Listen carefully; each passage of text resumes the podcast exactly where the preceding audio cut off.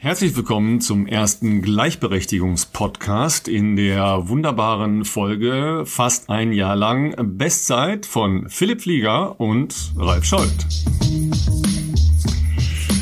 Ja, Philipp, äh, wir, wir haben schon eine Menge Unsinn gemacht in den vergangenen Monaten, äh, aber heute ist ja im Prinzip, also kein Unsinn, sondern äh, eine große Ehre für uns, ja, dass wir eine Gleichberechtigung herstellen. Ja? Also wir als zwei Typen, die sich immer schenkelklopfend um die Ohren hauen, hier einen Karlauer nach dem nächsten. Aber heute haben wir zwei besondere Gäste. Heute haben wir zwei besondere Gäste, ähm, auf die wir uns schon äh, riesig freuen.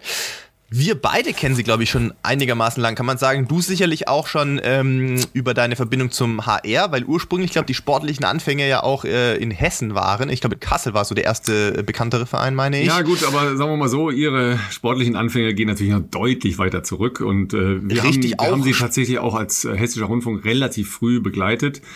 Okay. Äh, ihre Heimat heißt Rimmels. Das, das, wird jetzt nicht so vielen Menschen was sagen. Das ist in der Nähe von Fulda.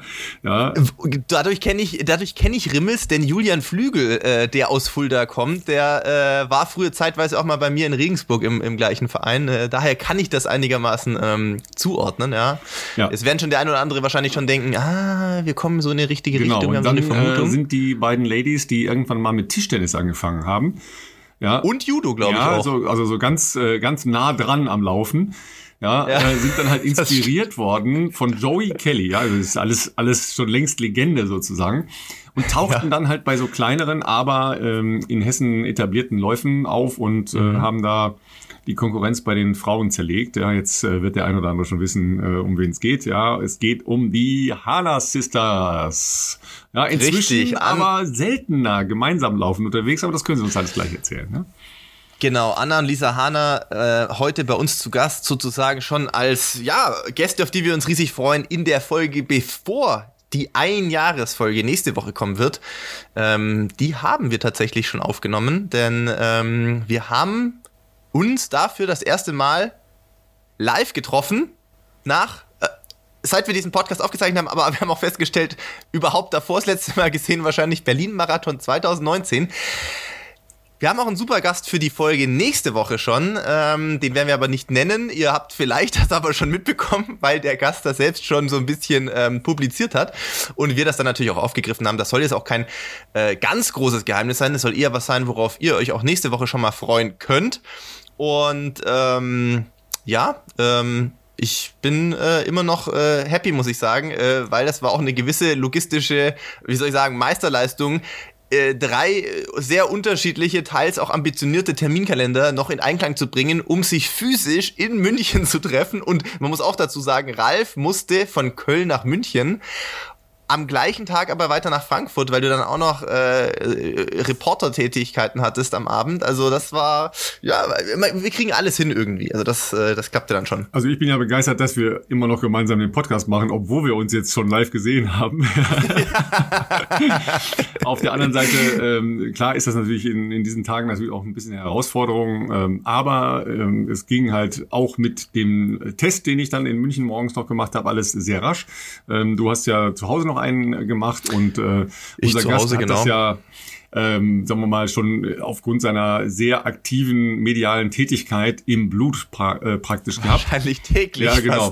ähm, auf der anderen Seite, wer bei uns äh, bei Instagram äh, dabei ist oder zugeschaut hat, weiß ja schon, ähm, das ist da. Aber da, was ihr noch nicht wissen könnt, worum es äh, gehen wird. Äh, also ihr solltet ja. äh, auf äh, sehr spannende Laufgeschichten äh, gefasst sein, aber Absolut. auch um Klimmzüge wird es gehen. Ja? Ähm, oh, bist ja. schon ins heimliche Training eingestiegen?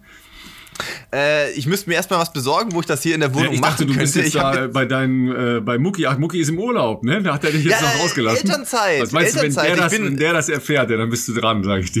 Dann werden Klimmzüge fällig. jedes, jedes Mal. Immer äh, Sets bis zum, bis zum geht nicht mehr wahrscheinlich. Ähm, das kann natürlich gut sein. Also, dass der jetzt auch gerade in der Zeit vielleicht jetzt ähm, noch intensiver in den Podcast reinhört, um mitzubekommen, dass ich keinen Unsinn mache, hoffentlich.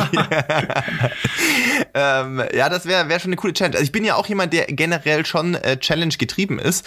Ähm, ich meine mal, das ist aber auch schon Jahre her und äh, war damals noch in einem anderen Reha-Zentrum. Da war, hatte ich auch mal eine längere Verletzungsphase und irgendwann wird's dann, wenn man nur diese klassischen Reha-Übungen macht, die einen, sag ich mal, wieder gesund und fit machen sollen, und man halt nicht so laufen kann, um sich da auszutoben, äh, wird es ein bisschen langweilig. Und mit den damaligen Coaches hatten wir dann auch irgendwann angefangen, oder ich glaube, die hatten untereinander so eine Challenge, auch äh, zu gucken innerhalb von acht Wochen oder was, wie viel Dips man machen kann. Also Dips sind diese quasi, äh, ja, wie sagt man, Schulterbreite äh, Geländer oder was du, wo du, wo du dich da stützt und dann immer runter mit dem Kinn an so einem Anschlag und eins hoch, das ist eine Wiederholung. Ähm, erstaunlich, ja. Also ist wie bei Klimmzügen ähm, irgendwo auch natürlich ein bisschen eine technische äh, Geschichte, ja, aber Effekt, auch total Effekt fair. Komplett sinnfrei.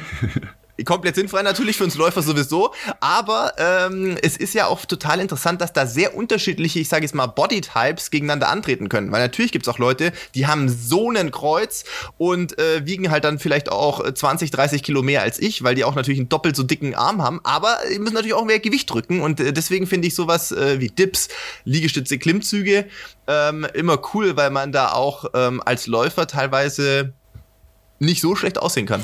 Ja, wobei die Challenges haben äh, für mich ein bisschen ähm, zu viel Konjunktur, also ein ganz leichtes ja. Überangebot logischerweise, weil ähm, viele neigen natürlich jetzt auch dazu, nicht mehr so einen Wettkampf oder einen Lauf oder äh, ja, ein Triathlon oder was auch immer so im, im Fokus zu haben. Ja. Und weil das verloren gegangen ist, geht's dann, ja komm, dann machen wir eine Challenge. Ja, und dann ja. Äh, hat das oft sagen wir mal, doch einen eher selbstzerstörerischen Charakter. Ja, in der Triathlon-Szene ist gerade so ein, so ein Ding im Umlauf. Das ist aber angelehnt an eigentlich so aus dem Crossfit stammende Wettkampfform, die ähm, okay.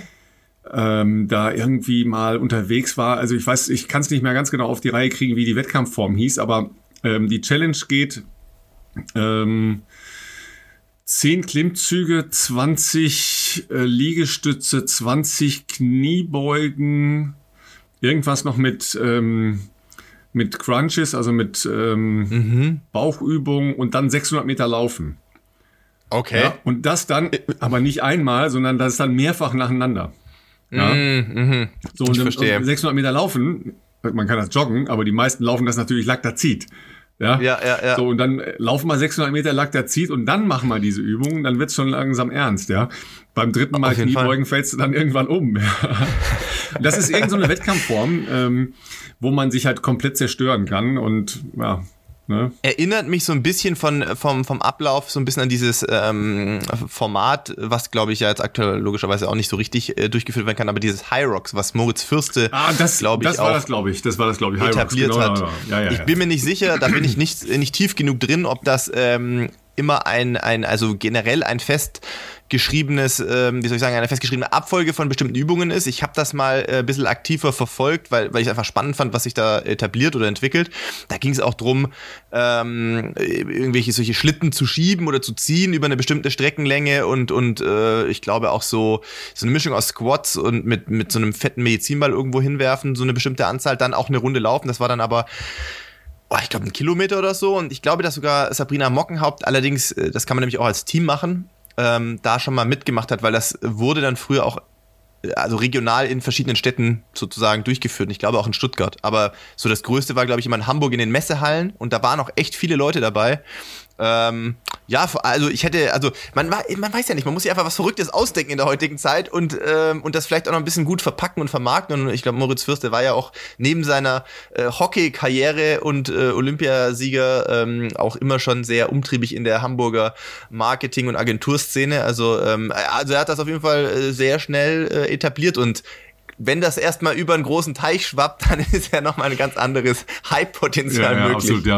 Daniel Unger hat das, äh, früherer Weltmeister und inzwischen ähm, Bundestrainer in, in Saarbrücken, der hat das, ähm, bevor er Bundestrainer wurde, äh, auch promotet, eher so in dem Bereich äh, Baden-Württemberg, wo er zu Hause ist. Mhm. Ähm, ja. Die sind da natürlich auch richtig gut drin, ne? weil die, die können sich halt Laktazid, also er ist Weltmeister im olympischen äh, Bereich gewesen, äh, die können sich halt Laktazid äh, brutal belasten, sind natürlich auch aufgrund des Schwimmens halt äh, athletisch echt da.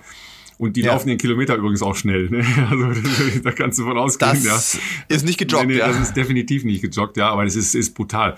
Wenn man das noch nie gemacht hat vorher, deshalb seid vorsichtig, wenn ihr sowas mal nachmacht, kriegt man unfassbaren Muskelkater davon. Also das ist äh, nicht ohne. Das macht man nicht mal so äh, in, in irgendeine äh, Lauf- oder äh, sonst wie Vorbereitung rein. Aber wenn ihr mal Spaß habt, euch zu zerstören, kann man, kann man auch mal machen, auch wenn es wehtut am nächsten Tag. Hast du dir den laufmäßig schon wehgetan die Woche? Ähm, eine bisher relativ lockere Läufe. Mir hängt die letzte Woche ein bisschen nach muskulär. Jan hat heute auch schon ein bisschen ähm, mahnend den Zeigefinger erhoben, weil ich heute Morgen 20 Kilometer gelaufen bin und äh, es gab ein, zwei Stellen, die waren, sagen wir mal, muskulär ähm, etwas verhärtet, kann man sagen. Ich kann schon mal Entwarnung geben, es hat nichts mit der rechten Wade zu tun äh, oder äh, Ferse oder so, das ist ja schon mal das Positive, äh, sondern ganz andere Baustelle, so linke, linker Oberschenkel, Außenseite Traktus so ein bisschen gesäßfest, weil ich äh, letzte Woche, na, man wird ja schnell übermütig, wenn es wieder läuft, ähm, sehr viel Höhenmeter gemacht habe in eigentlich fast jedem Lauf, ähm, weil weil weil es Spaß gemacht hat, weil ich neue neue Runden auch ausprobiert habe. Aber wenn du natürlich ähm, zwischen deinen Programmen na, warte mal, Freitag war ich sogar auch noch auf den Winzer Höhen äh, hier für, für ist ein bisschen eskaliert, sagen wir es mal so. Ich lass es mal so stehen. Ich wollte eigentlich locker laufen, aber ich wollte eigentlich locker da laufen, aber irgendwie lief's dann und das heißt, wenn halt das schon heißt Crescendo-Lauf, nicht Eskalationslauf, ja. Das Ding ist ja, es läuft ja trotzdem Crescendo, aber halt einfach genau, bis, ja. äh, bis, bis zum geht nicht mehr. Also wenn halt die erste Runde da oben äh, schon schneller war wie die, wie die letzte der Vorwoche, dann, da habe ich schon gedacht, boah, ich habe heute echt extrem gute Beine, ey. Lassen wir einfach mal, lassen wir mal laufen.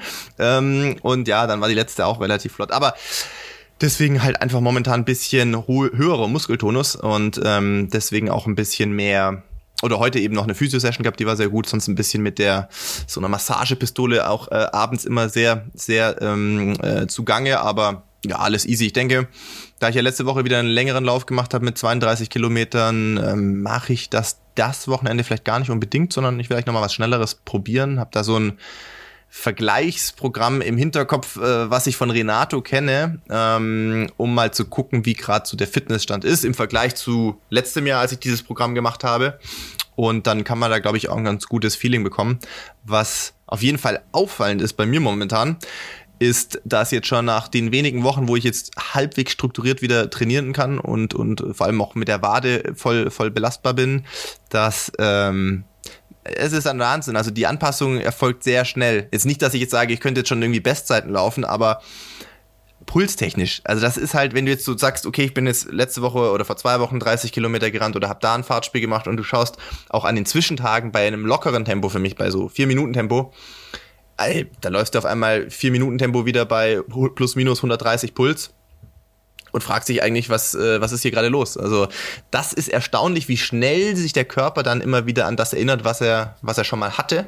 Und klar, dann in dem, in dem Top-Bereich, also natürlich Wettkampfgeschwindigkeiten, das dauert dann noch ein bisschen länger, aber so diese Basic Fitness, da bin ich aktuell sehr happy, dass das schon wieder sich relativ schnell entwickelt hat. Also das sind ja auch so Punkte, da passieren ja sehr viele Dinge im Kopf, ja, weil ähm, jemand, der in einer Verletzung drin war und da wieder rauskommt, der hat ja den, den Eindruck, dass er so meilenweit von allem entfernt ist.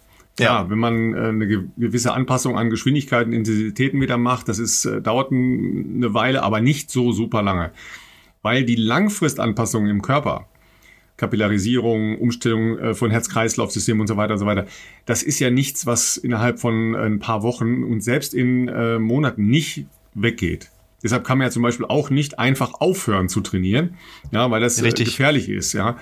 Eben für solche Anpassungsgeschichten, ähm, die über Jahre ja stattgefunden haben. So, und du musst ja mal überlegen, du hast ja im letzten Jahr bis auf einen kleinen Hänger im vergangenen Frühjahr, wo du mal rausgenommen hast, ja, aus nichts mehr los, was, was jetzt äh, Problem, ja. Was, was soll ich eigentlich genau, machen? Ich eigentlich gerade, ja. Hast du ja sehr, sehr hart trainiert. Ja. Hast eine wahnsinnig lange Vorbereitung äh, zu Valencia gemacht. Das heißt, da sind ja Basics da und ich habe mir das schon fast gedacht, dass das relativ schnell geht, weil irgendwie war das halt der Klassiker, der Körper brauchte mal kurz eine Auszeit, ne? Genau, und wenn man die ihm vielleicht nicht gibt oder in dem Maße gibt, wie er die gerne hätte, dann, ja, die alte Geschichte, dann holt er sie sich selber.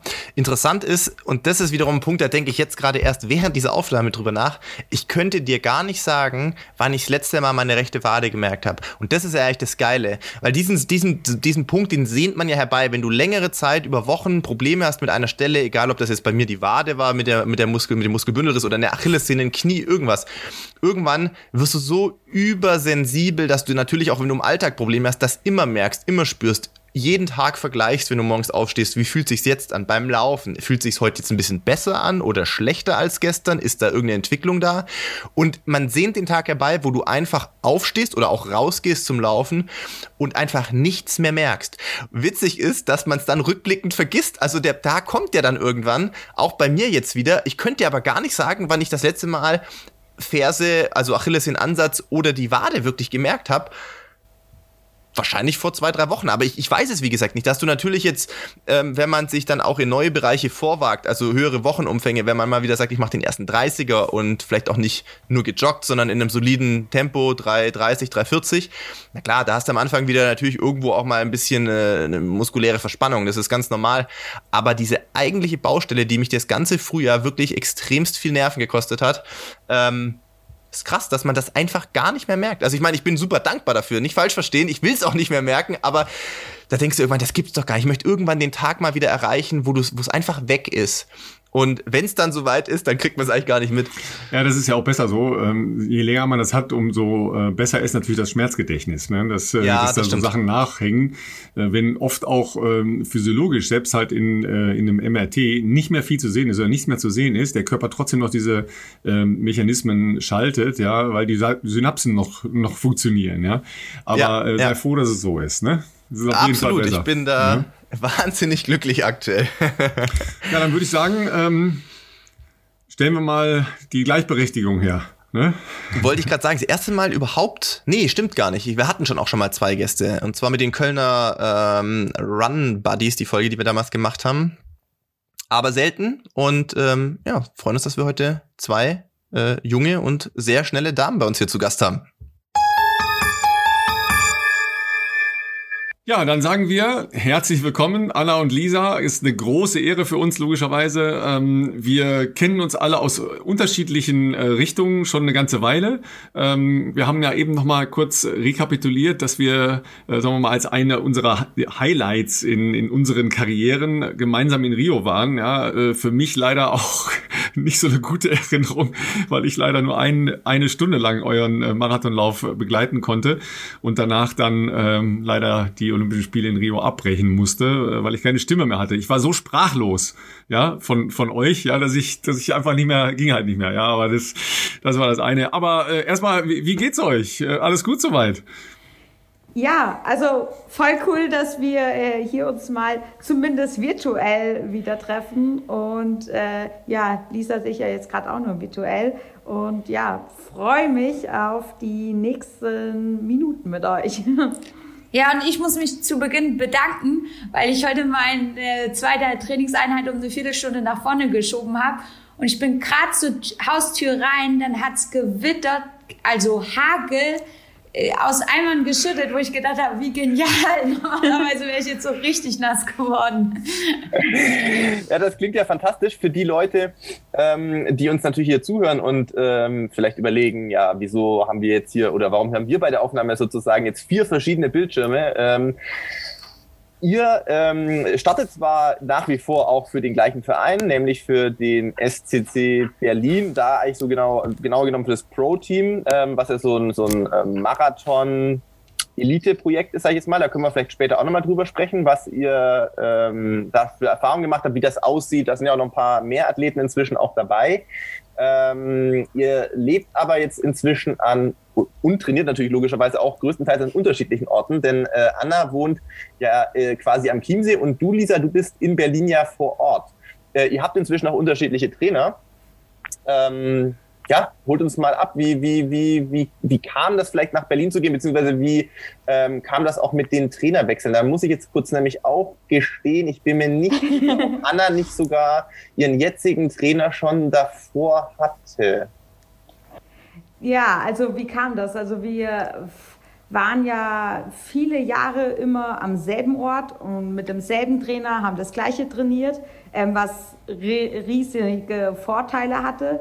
Und ähm, ja, vor allem als wir das gemeinsame Ziel Olympische Spiele äh, in Rio hatten, da konnte man eben halt alles darauf ausrichten. Also es war äh, 24 Stunden am Tag, das kennst du wahrscheinlich auch, hat sich nur dem Ziel gewidmet und egal was die Frage war, also das haben wir immer abgeglichen, ist es förderlich für Rio? Ja, also machen wir es, ist es nicht förderlich? Na, ähm, also machen wir das nicht. Und ja, nach den Olympischen Spielen in Rio, ähm, ja, haben wir gemerkt, dass wir halt, also natürlich, dass erstmal so, wo die Luft erstmal draußen war, wenn man halt vier Jahre auf ein Ziel hintrainiert. Ähm, und dann gemerkt, so irgendwie, dass es Zeit für eine Veränderung ist. Also ähm, ja, dann äh, Lisa vielleicht, weil du ja zuerst den Schritt äh, gegangen bist. Darfst du ja, jetzt genau. weiterreden? Also wir haben hier zusammen im Schwarzwald gelebt und trainiert und ähm, ich habe dann gemerkt, dass es für mich nicht mehr passt. Also ähm, bevor ich es wirklich so vom Kopf realisiert hat, hat mein Körper halt angefangen zu streiken und ähm, ja mir quasi gezeigt, äh, so geht's nicht mehr weiter, Lisa, du musst das verändern. Und dann habe ich halt für mich überlegt, also auch die Frage gestellt, äh, will ich weiter den Leistungssport machen? Und äh, das konnte ich klar mit Ja beantworten. Und dann habe ich halt gedacht, okay, äh, wo gehe ich hin? Und habe nicht nur deutschlandweit geschaut, sondern auch europaweit und äh, habe mit Leuten gesprochen. Und da, ähm, ja, im Rahmen dessen hat der Berlin-Marathon, also sprich Marc Milde, der Race Director, davon Wind bekommen. Und er wiederum hatte von Dieter Hogen gehört, dass er gern wieder nach Deutschland kommen würde und äh, mit deutschen Athleten arbeiten. Ähm, ja, und dann hat Marc gedacht, es ist vielleicht eine gute Idee, uns mal zu äh, connecten. Dieter hatte ich auch schon so von Veranstaltungen gekannt und Trainingslager in Kenia. Und ähm, ja, haben wir uns getroffen und ja, viel gesprochen über Trainingsphilosophie und was ich so vorhabe, was er so vorhat. Und da haben wir gemerkt, es passt sehr gut und deshalb bin ich dann 2018 im Sommer nach Berlin gezogen. Vielleicht noch mal ganz kurz, äh, um die äh, Gemeinde von uns ein bisschen äh, abzuholen. Dieter Hogen haben vielleicht nicht alle so auf dem Schirm. Äh, ein sehr erfolgreicher Trainer, der ein, äh, eine Menge äh, Läuferinnen und Läufer schon trainiert hat, mit einer ganz großen Erfahrung. Uta Pippich war so jetzt aus deutscher Sicht äh, die sicher erfolgreichste und prägendste Athletin, die er begleitet hat. Aber äh, Lisa, hilft mir, auch sehr viele Kenianer betreut, glaube ich, ne? Genau, ähm, also auch viele so von den World Majors äh, Siege eingefahren. Ich kann jetzt auch nicht mehr alle Namen das von den wird auch so lange dauern, ja. genau. Aber ähm, ja, schon große Namen gehabt. Also da stellt sich natürlich jetzt mir erstmal die Frage, dass du das dauernde Höhentrainingslager im Schwarzwald nicht mehr ausgehalten hast, kann ich verstehen, ja, diese, diese Luftknappheit da permanent, ja. Aber dass man ähm, nach der Großstadt Rimmels, die wir schon kurz vorgestellt haben, ja, ähm, der Großstadt Schwarzwald dann in die Metropole Berlin zieht, äh, das ist ja ein Kulturschock, also eine krasse Veränderung für Läufer, ja. ja, ich glaube, ich hätte früher auch immer gesagt, so, nee, ich in die Stadt. Ähm, aber ich glaube, es kennen vielleicht viele auch von den Hörern. Man kommt an einen Ort und entweder denkt man so, yo, also irgendwie passt es so von der Energie, von den Vibes, hier fühle ich mich wohl. Und so war das bei mir in Berlin. Ich bin hier angekommen und habe gedacht, krass, also äh, ich möchte hier leben. Wahrscheinlich, weil ich halt auch schon viele positive Assoziationen wegen Annas Berlin-Marathonrennen hatte. Und ja, ich hatte halt so Lust auf ja, einen neuen Lebensabschnitt und ja, fühle mich noch immer pudelwohl in Berlin. Und es gibt auch richtig coole Laufstrecken zum Trainieren. Das stimmt. Ja, und Anna, du hast ja auf der anderen Seite, sagen wir mal, eher eine, eine im Prinzip eine Urlaubsdestination gewählt, ja. Also da muss man jetzt nicht lange fragen, warum zieht man an, an Chiemsee, ja, weil es da einfach schön ist, ja, fertig. Ja, ja, ja. und ich sag äh, zum Spaß immer, ich wollte irgendwo hin, wo es mehr Kühe als Menschen gibt. Auch das geschafft. ist tatsächlich so, dass hier äh, so äh, Verkehrsschilder sind, wo halt Achtung Kuh steht. Und das passiert tatsächlich häufiger, dass ich beim Rennradfahren äh, dann anhalten muss, weil halt erstmal die Kühe äh, über die Straße getrieben werden. Ähm, ja, also bei mir kam es dann auch, dass ich dann eben, ähm, also ich bin ja 2017 dann noch einen erfolgreichen Berlin-Marathon gelaufen und danach kam dann aber schon wieder eine Verletzung und da habe ich dann gemerkt, okay, also bei Olympischen Spielen Sehnenanriss, dann zurückgekämpft über ein Jahr und dann wieder, äh, also Berlin-Marathon erfolgreich gelaufen und dann Frühjahr 2018 schon wieder eine Verletzung. Und da habe ich gemerkt, okay, also äh, das kann nicht sein, also irgendwas passt nicht, wenn ich halt immer von Training, Wettkampf, Verletzung, wenn es gut läuft, zumindest halt noch den Wettkampf mitnehmen kann, aber wenn es Pech läuft, kommt die Verletzung halt vor dem Wettkampf. Und ja, deswegen habe ich dann auch gemerkt, dass es äh, Zeit für mich ist, eine Veränderung zu machen. Und ähm, ja, äh, Schwarzwald ist eine super schöne Region zum Laufen äh, und zum Trainieren. Und ich glaube, dass hier mit dem Chiemsee, äh, ja, dem steht es nichts nach. Und äh, habe ja dann auch Trainer gewechselt, bin bei Dan Lorang. Den werden die meisten sportaffinen Menschen äh, wahrscheinlich schon mal gehört haben, beziehungsweise Athleten, die auch bei ihm trainieren. Also der ist ja nicht, ähm, was heißt nicht nur im Laufsport, also weniger im Laufsport aktiv als eben im Triathlon und auch im Radfahren. Ähm, ja, genau. Und deswegen haben Lisa und ich auch gemerkt, so als Zwillingskonstellation, dass es äh, uns einen Riesenschritt nach vorne gemacht hat oder dass es bereichernd ist, eben, dass sich jeder sein eigenes Umfeld aufbaut und dann eben gemeinsam äh, was starten zu können. Also das ist, werden äh, alle Zwillinge kennen, das sind die wenigsten wahrscheinlich, aber dass es schon so ist, dass man oft halt als eins gesehen wird. Und es hat viele Vorteile und gleichzeitig ist aber trotzdem in Zwilling immer zwei Individuen. Und wenn dann halt jeder seinen eigenen Wohnort, Wohnort hat, seinen eigenen Trainer, dann kann man, auch wenn wir sehr gleich ticken und unsere Körper sehr ähnlich sind, kann man trotzdem nochmal ein, noch mal ein Stück individueller auf jeden eingehen. Ja, ähm, also ich kann natürlich nicht von Zwillingserfahrung sprechen, kann mir das aber natürlich äh, sehr gut vorstellen. Ich meine, ähm, wir, wir kennen uns ja ähm, schon, schon länger natürlich auch nicht zuletzt über, über Adidas und sowas. Und ähm, ich kann mir schon vorstellen, dass natürlich gerade ähm, Zwillinge auch, ähm, ja, wie soll ich sagen, in, in, in äh, Marketingwelt und sowas natürlich auch immer gerne als Einheit dargestellt werden. Das ist ja bestimmt auch nicht falsch und nicht, nicht also ich meine, Zwillinge haben sicherlich ein anderes, vielleicht engeres Verhältnis ja auch nochmal zueinander äh, als so Geschwister möglicherweise, ist aber wahrscheinlich auch auf Dauer manchmal, kann ich mir vorstellen, ein bisschen äh, ermüdend, äh, auch im Umgang. Nichts gegen dich, Ralf, äh, aber vielleicht manche Kollegen, ähm, äh, Journalistenkollegen, könnte ich mir auch vorstellen, ist vielleicht irgendwann. Ich glaube, an dieser Stelle endet dieser Podcast mit Philipp Krieger. ich kann mir vorstellen, dass er vielleicht auch. So, ich kann nichts mehr hören. Ich habe so eine Störung hier auf dem Ohr. Hallo? Die dann vielleicht das auch jetzt nicht immer so, ähm, ja, wie soll ich sagen, so, so auf die, auf, auf die verschiedenen Individuen so ein bisschen eingehen. Ähm, tatsächlich ist es sehr spannend, dass du natürlich jetzt Dan Lorang ansprichst, weil ich glaube, Ralf, hast du nicht letzte Woche in deinem Zweitpodcast im Radsport erst Ralf Denk zu Gast gehabt?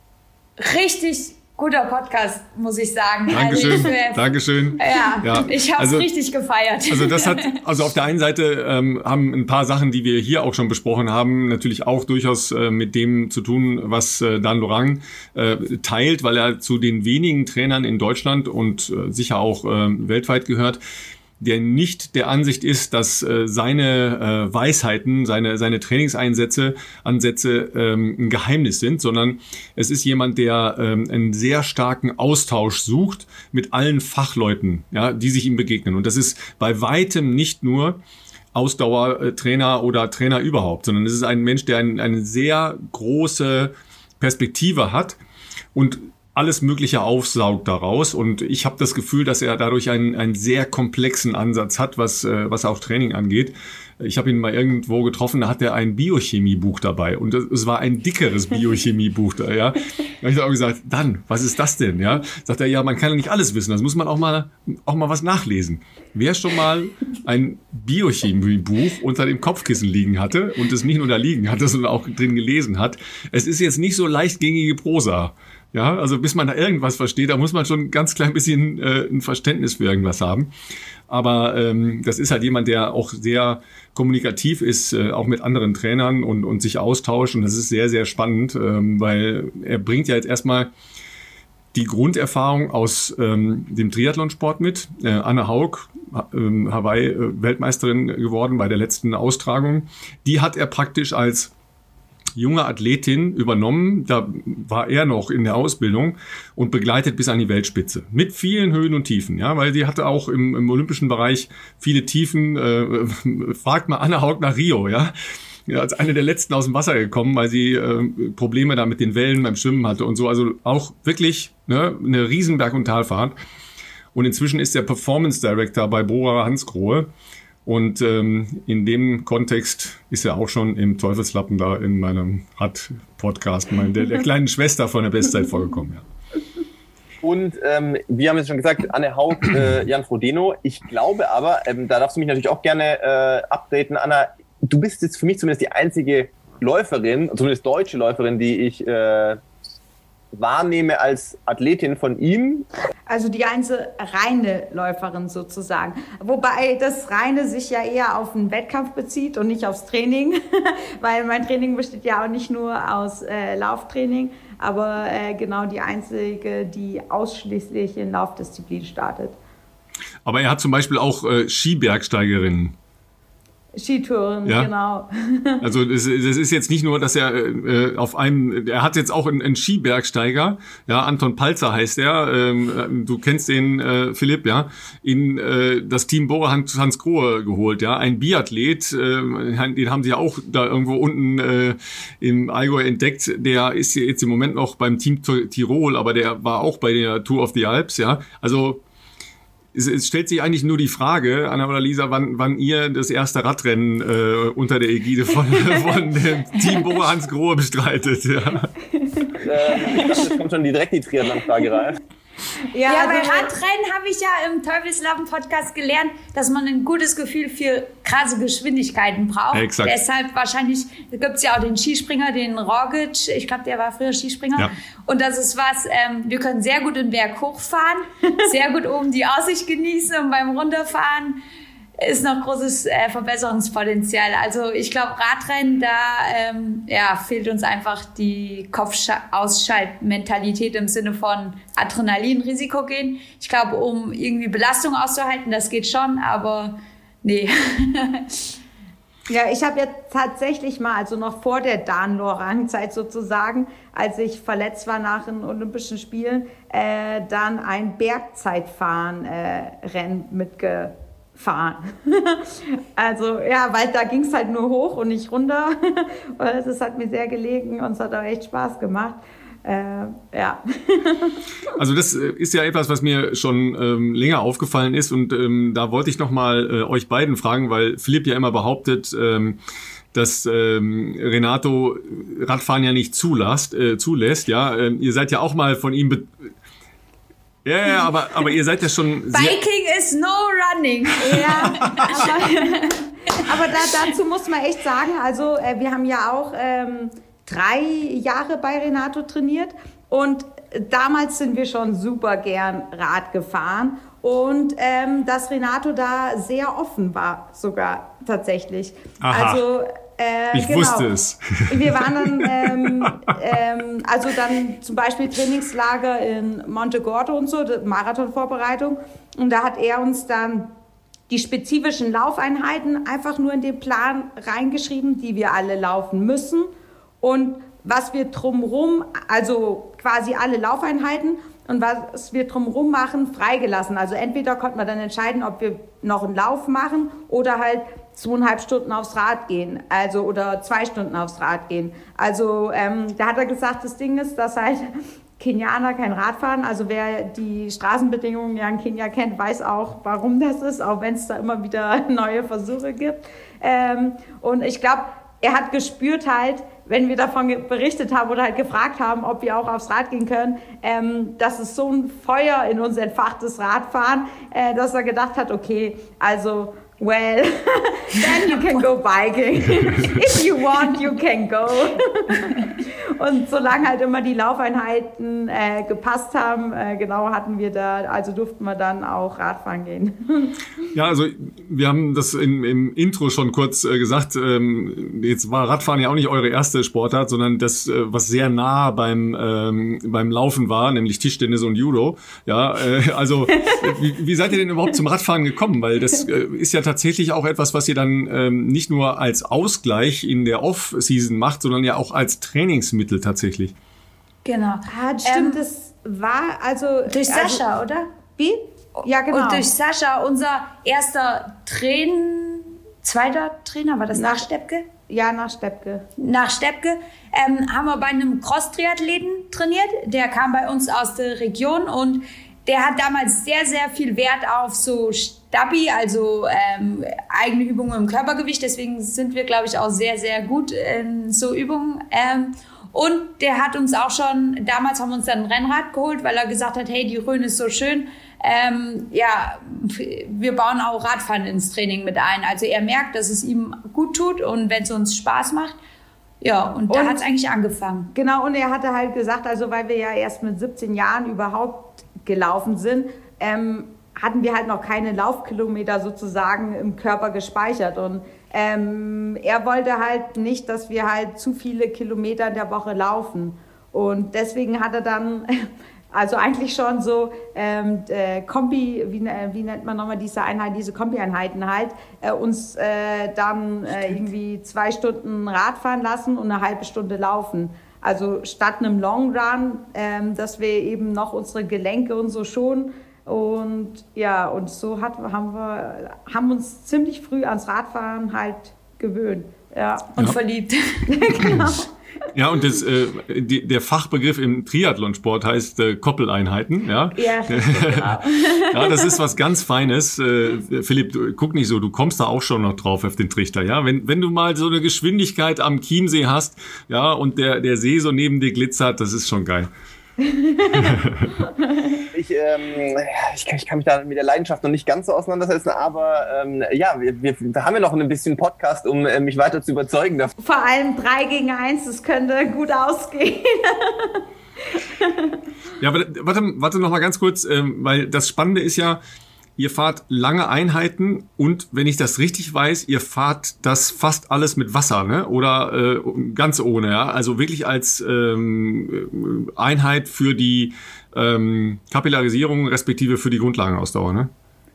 Genau, also äh, die langen Einheiten, da hatten wir uns dann auch Stück für Stück dran gewöhnt, äh, eben weil der Fettstoffwechsel, das sehr gut funktioniert, ist halt auch für den Marathon ja äh, sehr, sehr hilfreich. Und von daher ist für uns beide, also fünf Stunden auf dem Rad, ähm, mit äh, einfach nur Wasser äh, überhaupt keine Schwierigkeiten. Ja. So also wir Energie. frühstücken dann vorher. Also das würden wir ja, dann nicht genau. nüchtern machen, sondern Weil es dann frühstücken. Dann, ja, genau, damit es nicht an die Reserven geht, aber quasi, dass der Körper da genügend Energie aus äh, Fettstoffverbrennung gewinnen kann. Ja, aber das ja auch so eine Diskussion bei vielen Läufern ist, ja auch bei vielen äh, berufstätigen Läuferinnen und Läufern, die uns ja, ja auch ähm, vermehrt zuhören was ist mit äh, morgens aufstehen, schnell laufen gehen vor dem, äh, vor dem Job, ja? Also frühstücken oder nicht frühstücken, nüchterne Einheit oder nicht nüchterne Einheit. Äh, Lisa, du hast schon gesagt, äh, Frühstück dann auf jeden Fall. War das dann ein kohlenhydratbasiertes Frühstück, damit du dann halt erstmal da was zum Verbrennen hast oder eher mit weniger Kohlenhydraten? Ähm, ja, ich würde sagen, so eine Mischung aus Kohlenhydrate und Proteine. Also so ein Porridge wäre zum Beispiel typisch. Und wir machen auch so, also ich mache auch nüchtern Einheiten, ähm, aber ich sehe zu, dass ich äh, gerade im Sommer laufe ich gern früh, aber ich trainiere dann nicht alle Einheiten nüchtern, weil ich schon merke, dass es ein Körper mehr fordert, ist zumindest mein Gefühl. Also ich, es geht schon, wenn ich mich vom Kopf drauf einstelle, dass ich dann auch gute Leistung bringen kann. Ähm, mein Gefühl ist, dass ich ein bisschen länger zur Regeneration brauche. Ich weiß nicht, ähm, ob das wissenschaftlich belegt ist, aber ich glaube eh. Das ist wissenschaftlich ist, belegt, ja. Ist, aber das ist, glaube ich, eh eine sehr individuelle Sache. Deswegen würde ich nie generell sagen, nüchtern Training ist gut oder nüchtern Training ist schlecht, weil ähm, gut, unsere Schwester ist jetzt keine Leistungssportlerin, aber die könnte nie ohne was irgendwie, die braucht zumindest ein bisschen in die Banane, um Oder ein Stück von Omas Kuchen. ja, stimmt, die hat auch schon ein Stück Schokokuchen gegessen. Ähm, ja, von dem her, ich glaube, es ist viel Gewohnheitssache und auch, wie man sich selbst wohlfühlt. Ja. Und ich glaube aber, dass es äh, nochmal einen großen Unterschied zwischen Männern und Frauen gibt. Also Frauen äh, aufgrund ihrer Hormonschwankung. Ähm, und ich glaube, das ist was, äh, was noch nicht so sehr beachtet wird, aber das ist halt auch, wenn man sehr viel nüchtern trainiert und dann halt dadurch äh, nicht mehr seine Periode bekommt, was bei vielen Sportlerinnen äh, ja ein Problem ist ähm, kann das halt auch mit dem Nüchtern-Training zusammenhängen. Also das ist so ähm, auch was, wo Dan halt äh, sich super dafür interessiert und äh, was, glaube ich, wichtig ist, dass es halt auch irgendwie, weil immer noch viele Trainer halt Männer sind, ähm, und die da nicht so ein Gefühl dafür haben. Und aber ich habe das Gefühl, dass es halt jetzt auch immer mehr weibliche Sportlerinnen gibt, die halt das zum Thema machen, darüber reden. Ähm, ja, deswegen zum nüchternen Training. Wenn man sich gut dabei fühlt und keine Schwierigkeiten hat, go for it. Wenn man irgendwie das Gefühl hat, oh, es passt nicht so, dann ist es meistens ein Zeichen, dass der Körper damit nicht so gut klarkommt.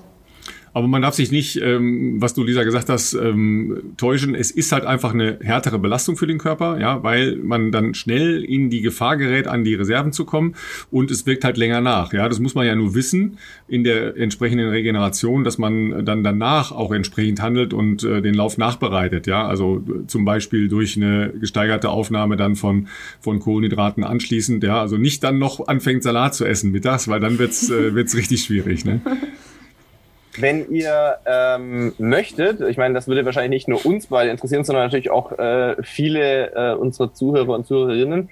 Ähm, wie sieht bei euch, weil das ist ja was, was jetzt, also da zähle ich mich jetzt auch dazu. Ich meine, bei mir ist Laufen sehr stark Laufen äh, definiert, also mein Trainingsplan logischerweise. Aber gerade bei Leuten, wir hatten ja auch mal Laura Hottenrott schon das ein oder andere Mal zu Gast, da äh, wissen wir auch, dass bei ihr äh, phasenweise natürlich das Laufen sicherlich im Vordergrund steht, aber sie auch ähm, Rad fährt, schwimmt, im Winter langläuft und ähm, würde, würde mich auf jeden Fall interessieren, wie sieht so eine typische Trainingsplanwoche vielleicht aktuell bei euch aus? Auch sicherlich spannend, wie da der Unterschied vielleicht ist bei, bei Dieter Hogen ähm, oder bei Dan Lorang.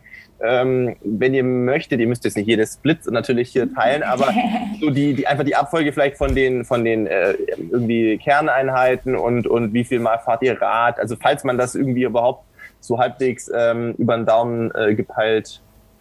Ja, ja, kann ich anfangen. Also zurzeit ist und dazu kann ich vielleicht auch sagen, Dieter trainiert ja nicht nur mich, aber ich bin die einzige, die diese Radeinheiten drin hat, weil weil für ihn ist halt auch immer so, er schaut den Athleten an und er möchte also, wenn der Athlet sich gut fühlt, so, dann ist er nur in der Lage gut zu trainieren und ich habe sonntags meinen Tag, wo ich Radfahren kann und da ist es halt meine Verantwortung, ähm, dass ich mich nicht, also ist es jetzt kein Regenerationstag, aber es darf keine Einheit sein, von der ich mich groß erholen muss. So, also das heißt, ich fahre meistens mit einer Gruppe und wenn ich merke, die machen richtig Druck, dann hänge ich mich lieber rein und wenn ich mich gut fühle, dann fahre ich halt so mit.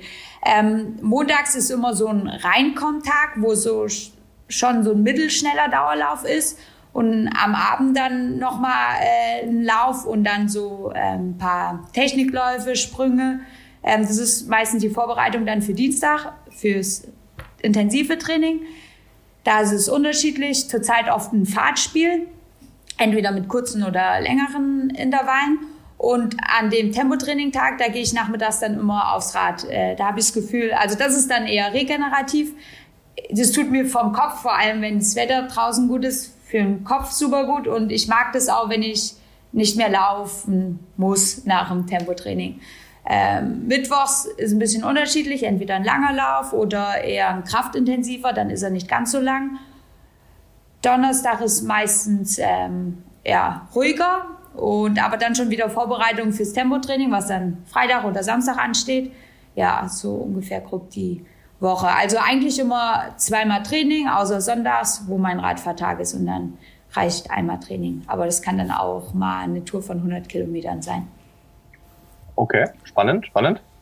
Ja, und bei mir ist es äh, anders. Also, oder vielleicht vorab, wenn wir zusammen im Trainingslager irgendwo sind, dann kommuniziert Dan und Dieter auch, äh, so dass wir, ich sag mal, 90 Prozent mit Sicherheit dann im Trainingslager zusammen trainieren. Ähm, weil beide sagen immer, äh, Gruppe schlägt, äh, weiß nicht, individuellen Individuum. Plan oder so. Also, dass es halt dann immer ein Vorteil ist, wenn man zusammen trainieren kann. Und wenn ähm, direkt vor einem Marathon ist auch äh, bei mir so, dass dann die Laufeinheiten äh, mehr werden und vor allem halt Radeinheiten nur noch so der Regeneration dienen. Wenn ich aber nicht direkt vor einem Marathon stehe, dann trainiere ich auch richtig auf dem Rad. Und ähm, da ist, wir sprechen dann auch nicht von Alternativtraining, sondern Ergänzungstraining. Also weil das ist äh, dann quasi ähm, ja ein Teil des Trainingskonzepts und das ähm, ist ich also äh, ist auch nicht so, dass ich so komplett immer so eine selbe Struktur habe. Die variiert auch, vielleicht, weil ich, äh, ich mag gern Abwechslung so. Ähm, aber das, was äh, meistens ist, dass äh, Sonntag ein langer Ausdauertag ist und da ist dann ein langer Lauf, aber lockerer Lauf und eine lange Radeinheit. Also ähm, das heißt, da wird halt, also das ist dann halt ein richtig langer Ausdauer äh, im aeroben Bereich. Also was dann äh, im Maximum waren das, glaube ich, irgendwie dann halt 30 Kilometer laufen und dann noch mal ähm, drei Stunden Radfahren, was halt dann schon äh, richtig viel für einen Tag ist. Und dafür dann aber halt äh, am nächsten Tag, wo ich dann nur 30 Minuten ins Wasser gehe und Krafttraining habe. Also was dann halt von keine Ahnung wie viel Stunden Belastung auf einmal dann halt am nächsten Tag super, super wenig ist. Ähm, und ähm, dass ich auf dem Rad ähm, auch Einheiten mache, ähm, so VO2 Max Training, dass ich zum Beispiel dann halt ähm, dreimal, siebenmal, 30 Sekunden Vollgas, 30 Sekunden locker. Und dann halt, also immer so drei Blöcke, also so VO2 Max Training auf dem Rad. Oder was ich auch schon, oder was bei mir auch manchmal ansteht, dass ich am Vormittag Rad fahre und da eben kurze Sprints drin habe auf dem Rad und dann am Nachmittag eine Intervalleinheit äh, beim Laufen auf der Bahn, wo ich dann zum Beispiel Tausender laufe.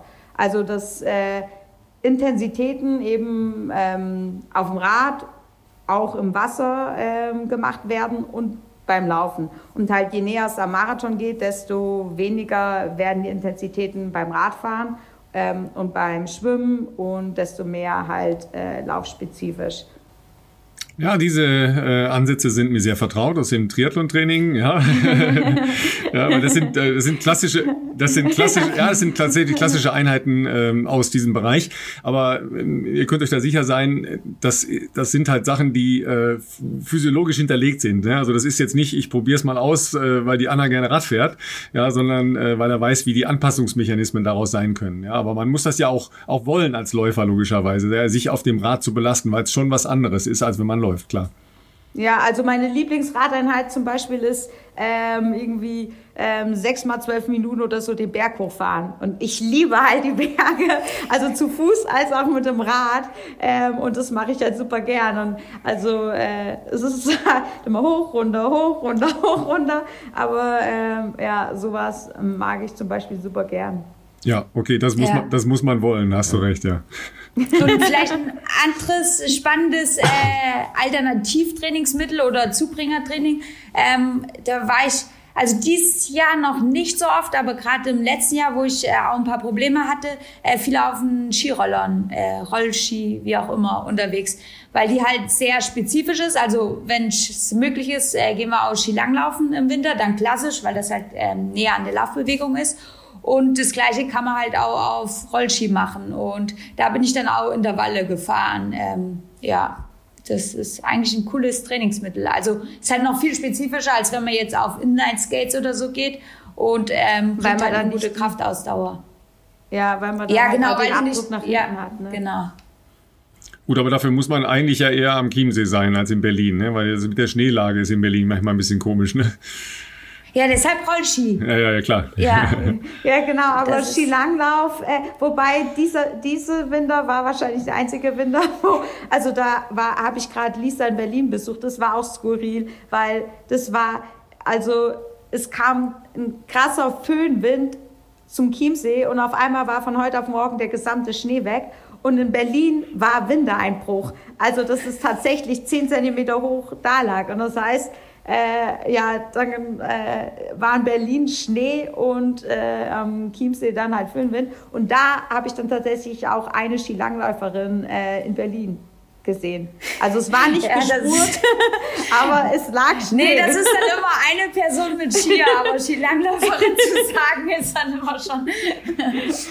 Gut, in Berlin gibt es sehr seltsame Menschen, da gibt es auch Menschen, die im Sommer mit Skiern rumlaufen, da bin ich ganz sicher.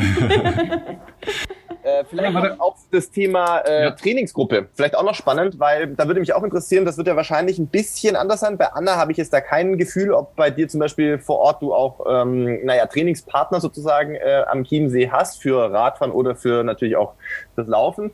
Ähm, bei Lisa, äh, wir haben es vorher schon erwähnt, wissen wir ja, dass es seit, seit äh, ich glaube auch zwei, zweieinhalb Jahren schon, äh, dass äh, sozusagen das Pro-Team Berlin gibt.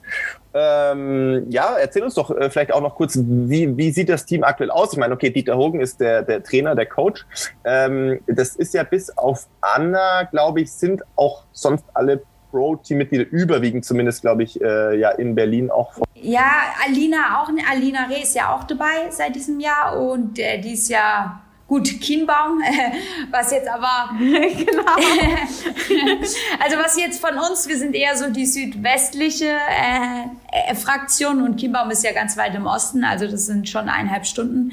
Ähm, also ja, zu meiner Haupttrainingsgruppe zählt ähm, die Christina Gerdes, die ist mit dabei, ähm, dann der Fabian Clarkson, ähm, äh, jetzt, ah, okay, die ist kein Pro-Team, aber die Blanca Dörfel, ich weiß nicht, ob ihr mitbekommen habt, die ist U20-Rekord jetzt in Dresden gelaufen. Ähm, also die ist SCC-Athletin und trainiert bei Dieter, aber die ist noch nicht im Pro-Team drin. Aber die kommt auch ähm, oft zu Einheiten mit zu uns. Und ja, dann ähm, gibt es auch noch so ein paar Läufer, die nicht Pro-Team sind, aber die sich dann auch immer mal anschließen. Also wir sind eigentlich immer eine recht coole Truppe und ähm, ja, trainieren zusammen. Gerdi hast du genannt? Ja, ja. ich habe Christina gesagt. ähm, ja, Philipp Bar ist noch im Pro-Team dabei. Ähm, der ist auch manchmal bei den Einheiten dabei. Was halt jetzt durch äh, Corona ähm, ist auch oft so, dass wir Männer, Männer und Frauen getrennt irgendwie starten lassen, um halt nicht zu große Gruppe zu sein, da wir halt außer Ein- und Auslaufen ja dann eh nichts zusammen trainieren können. Ähm, ja, und so Trainingsgebiet in Berlin, der Kronewald ist, glaube ich, der größte Stadtwald Europas oder so. Zumindest sagen das die Berliner. Ähm, du bist klar. viele Strecken bietet. Und ähm, ja, bei uns hier gibt's noch Teltow-Kanale, also ähm, hat man schon Möglichkeiten. Nur halt wenige Berge. Und ähm, ist bei euch jede Trainingseinheit, äh, also jetzt natürlich Corona-bedingt, du hast ja schon gesagt, äh, Männer, Frauen ein bisschen getrennt, aber ist sonst so, dass ihr bei jeder Trainingseinheit euch trefft oder eher so einmal am Tag trefft und die zweite Einheit ist immer individuell äh, in Eigenregie oder? Ähm, ja, also gerade äh, Christina wohnt bei mir in der Nähe. Wir trainieren schon sehr viel zusammen. Ähm, aber also ich trainiere auch mal gerne einen lockeren Lauf einfach ganz allein und auch die Freiheit zu haben, irgendwie, wenn ich morgens aufwache, okay, ich gehe jetzt sofort laufen. Ähm, aber ich würde sagen, wahrscheinlich 20 Prozent trainiere ich allein und 80 Prozent ähm, irgendwie in der Gruppe und auch, dass mein Trainer dabei ist. Ähm, da ist es eher andersrum, würde ich sagen. 80 Prozent alleine, 20 Prozent in der Gruppe. Ähm, und das ist was, was ich mir aber ähm, also bewusst ausgesucht hatte. Also dass ich, ähm, äh, also ich mag auch die Abwechslung, äh, dass in Trainingslagern, klar fahr ich, fahren wir ja alle immer zusammen, äh, wo wir dann äh, in der Gruppe trainieren. Und ähm, wobei jetzt im letzten halben Jahr ist äh, Laura Hammel, eine Läuferin, äh, ist hier runter an Chiemsee gezogen aus äh, Nähe von Hannover. Mit der mache ich jetzt äh, am Wochenende oft dann irgendwelche intensiv, äh, intensiven Einheiten zusammen. Ähm, ja, und, aber ich mag auch die Abwechslung ähm, von äh, mich ganz auf mich zu konzentrieren und dann, wenn Trainingslager wieder richtig stattfinden können, dann halt auch in der Gruppe zu trainieren. Und ähm, äh, Lisa und äh, Gerdi slash Christina, ähm, die waren auch schon hier am Chiemsee, also ähm, oder ich gehe ja auch nach Berlin, ähm, sodass wir dann immer abschnittsweise auch alle zusammen trainieren. Wie war das denn überhaupt bei euch ähm, durch Corona? Weil äh, logischerweise hat man sich ja so ein bisschen auch aus den Augen verloren, weil man sich nicht mehr dauernd bei Wettkämpfen trifft. Ja, äh, wie stark hat euch das äh, in eurem äh, Sporttreiben, also in eurem, Beru in eurem Beruf behindert? Oder äh, wie weit äh, war das auch äh, eine Normalität oder sagen wir mal eine Struktur, die euch da geholfen hat in der Zeit? Ja, ich würde also am Training an sich würde ich sagen wenig Einschränkungen dadurch, dass ich weniger auf Sportstätten oder so angewiesen bin oder halt der Läufer ja an sich äh, weniger auf Sportstätten angewiesen ist. Das, was ich gemerkt habe, was äh, großen Einfluss hatte, war die Ungewissheit. Also als wir uns in Äthiopien noch äh, Anfang 2020, also erst, erst Norwegen, dann Neuseeland, Äthiopien auf Frühjahrsmarathon ähm, vorbereitet hatten ähm, und ich gemerkt habe, wow, also ich fühle mich richtig gut, äh, da könnte echt was gehen im Frühjahr. Und dann halt, wo es dann so anfing, dann so Gerüchte, findet das statt, findet das nicht statt und man trotzdem halt die entscheidenden Einheiten äh, vor der Tür hatte und die gelaufen ist und dann aber halt dann immer äh, unsicherer wurde, ob der Wettkampf überhaupt stattfindet. Und ja, und als dann klar war, die finden nicht statt, äh, wo ich dachte, okay, dann trainiere ich halt jetzt einfach weiter, ist ja gut, also das Training ist ja nicht verloren. Und da habe ich aber dann schon gemerkt, dass es ähm, vom Kopf nicht so einfach ist. Also das äh, oder ich gemerkt, dass ich persönlich mit der Unsicherheit äh, nicht gut klargekommen bin. Also dass ich keine Lust hatte, dass es dann halt, also weil es so oft von heute auf morgen dann Nachrichten kam, dass irgendwas nicht stattfindet. Ähm, und da habe ich gemerkt, dass es äh, ja das war das größere Problem für mich als die tatsächlich die Einschränkung, ähm, wie und wo man laufen kann. Also dadurch, dass ich eh viel alleine hier trainiere, war das dann halt nicht das Problem. Laufen durfte ich immer. Ja, wir waren halt jetzt äh, seit dann Äthiopien nicht mehr im Trainingslager was ja trotzdem manche Athleten gemacht haben, aber ähm, da war halt auch immer die Ungewissheit, irgendwie, wenn man zurückkommt, muss man dann Quarantäne oder was ändert sich wieder. Da hat man in Äthiopien zu viel erlebt, äh, wie schwierig es war, dann noch rauszukommen äh, aus dem Land. Ähm, ja, für mich war es trotzdem auch eine Chance. Ich habe im letzten Jahr meine Ernährung nochmal krass umgestellt, weil ich doch ähm, langwierig so Probleme hatte und die erst gar nicht genau zuordnen konnte. Und ja, verzichte seitdem komplett auf Gluten, äh, kein Milcheiweiß und keine Kartoffeln. Auch, keine Kartoffeln, genau. das versteht nur niemand, aber die vertrage ich auch nicht gut.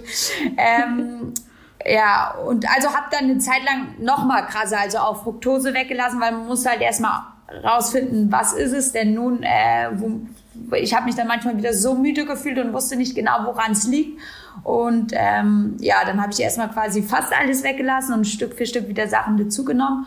Und ja, das hat sich eigentlich dann über den Sommer auch noch gezogen. Und ja, mittlerweile weiß ich aber, was ich gut essen kann. Und mittlerweile kann ich auch wieder sehr viel halt, bis auf Gluten und Milch, Eiweiß und Kartoffeln, vertrage ich wieder alles.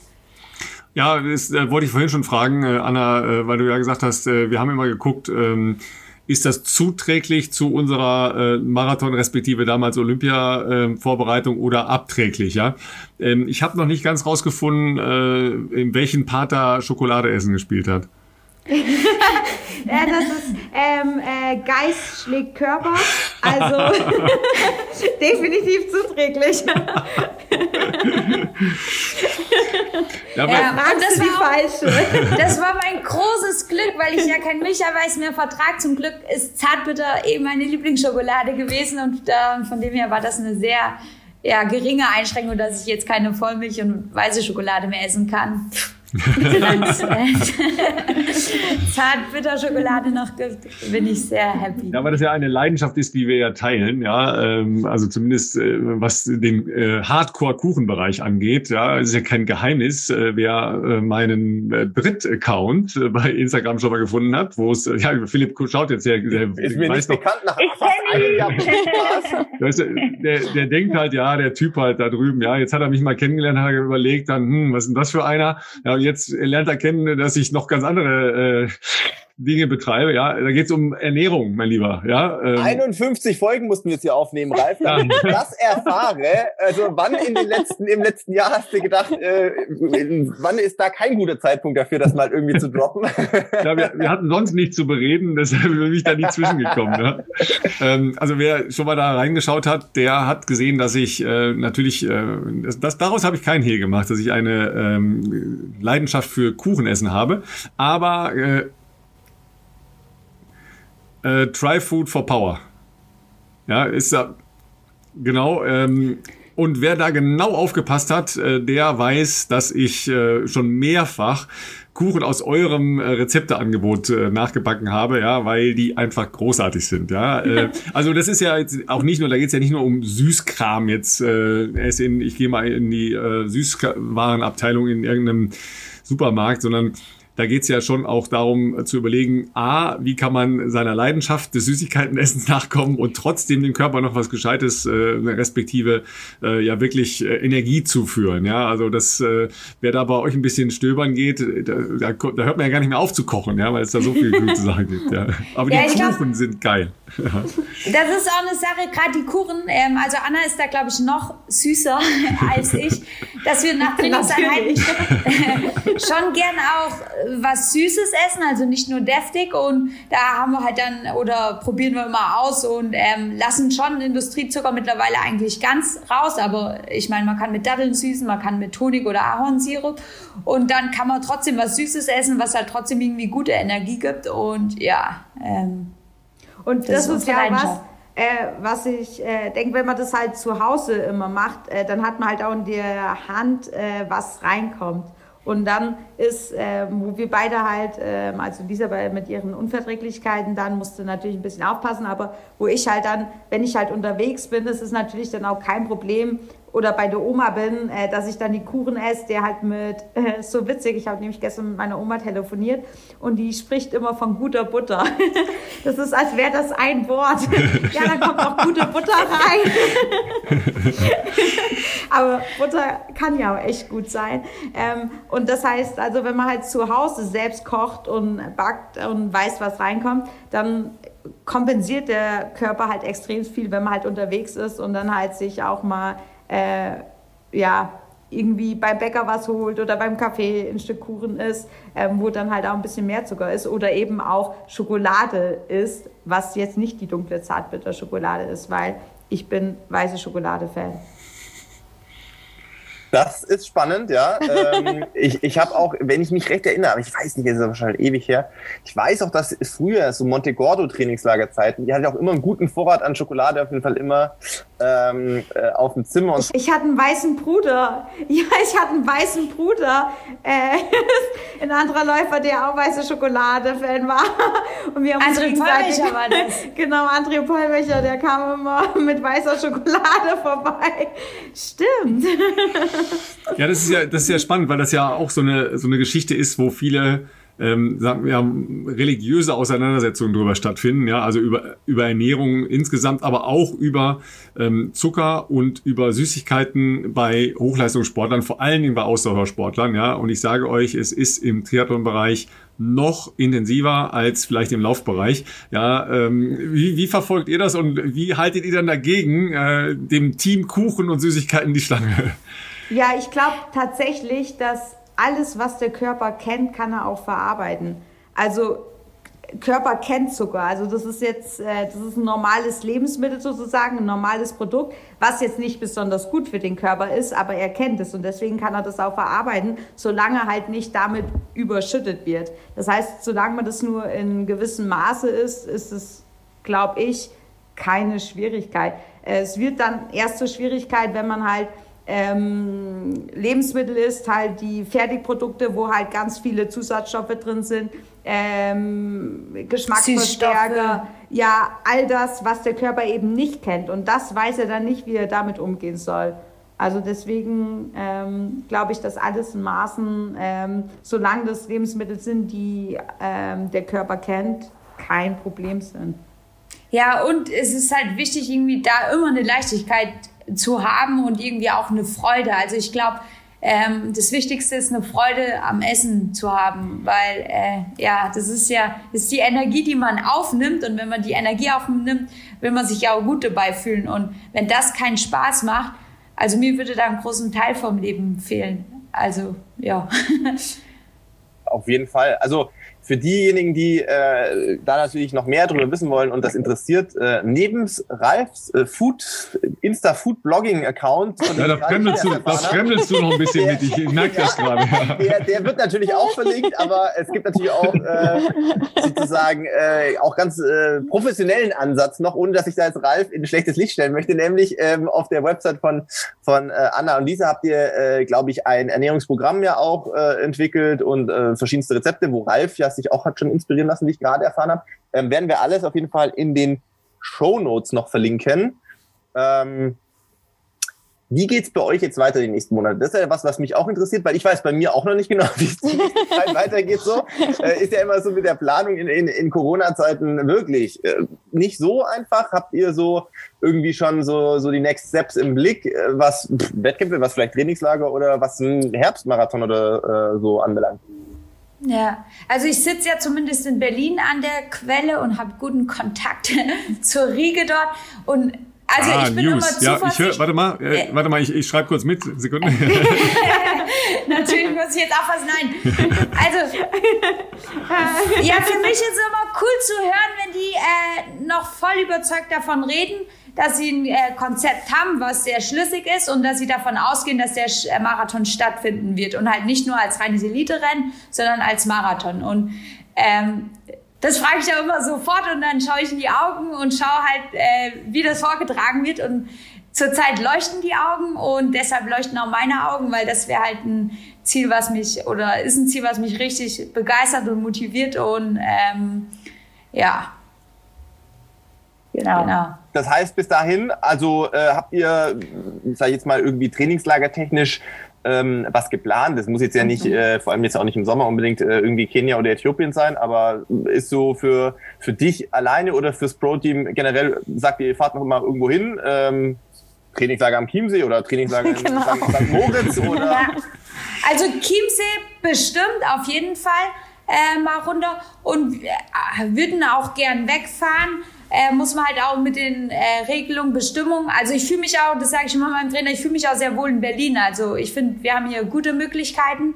Ähm, vor allem, wenn es halt jetzt wärmer wird, dann muss man auch nicht unbedingt in die Wärme fahren. Ähm, nichtsdestotrotz, wenn es halt von den Regelungen her möglich ist, ist tut es, glaube ich, gut auch mal für drei Wochen oder so einen Trainingsblock ähm, irgendwo anders zu machen. Aber es ist jetzt noch nichts konkret geplant. Außerdem, ähm, ja. also sorry, Jana, ja. Ja, ich äh, genieße es auch zur Zeit, dass man halt flexibler im Training ist und dadurch äh, äh, ich halt auch mehr äh, auf den Bergen und in den Bergen trainieren kann, sowohl am Rad als halt auch laufend. Ähm, ja, und dann merke ich, dass es auch hilft. Halt, äh, also das ist, glaube ich, genauso wichtig auch, wenn man vor jedem äh, konzentrierten, fokussierten, intensiven Block, der vor einem steht, dass man äh, mental da halt auch komplett frei ist und ähm, und das hilft mir am besten immer in den Bergen. Also da schöpfe ich äh, die meiste Energie und ähm, ja, das äh, ist dann halt cool, dass es halt jetzt zu dem jetzigen Zeitpunkt halt gut reinpasst, eben auch auf dem Berg viel zu trainieren. Also wenn ich höre, was du äh, so als äh, Grundtrainingsstruktur hast, stellt sich mir eigentlich eher die Frage, äh, wann steht denn der nächste Triathlon an? Und es klingt nach Langdistanz, wenn du mich fragst. ah, ja, nee, nee, nee. Also äh, das, da mussten wir erstmal noch ein bisschen Schwimmtraining Nachhilfe geben. Wobei ich, also das ist, das war tatsächlich, äh, was ich dann auch, ähm, als es dann halt äh, 2020 dann halt klar war, wegen Corona finden keine Wettkämpfe statt. Und so das, was ich dann als erstes gemacht habe, weil ich bin natürlich ja schon mal die Marathondistanz gelaufen, schon mal Rad gefahren und das, was alle 180 Kilometer, genau 180 Kilometer Rad gefahren und das, was alle Triathleten sagen, ja, dass das Schwimmen ja eigentlich das äh, geringste Übel sozusagen vom Umfang ist. Aber für mich immer war, wie kann man 3,8 Kilometer schwimmen? Das geht doch nicht. Also bin ich dann gleich äh, die Woche drauf, als stattfindet, äh, kein Marathon findet statt, bin ich dann Schwimmbad gegangen und da stand halt einfach Ausdauereinheit. Ich glaube nicht, dass Dan gedacht hat, dass ich dann halt Ausdauer wirklich nur schwimmen, aber dachte ich, jetzt schwimme ich die 3,8 Kilometer. Und dann habe ich mich sogar, war ich, mich, war ich nicht sicher, ob ich mich verzählt habe bei dem Bahn und bin dann noch zwei Bahnen extra geschwommen. Also, und ich glaube, ich habe sogar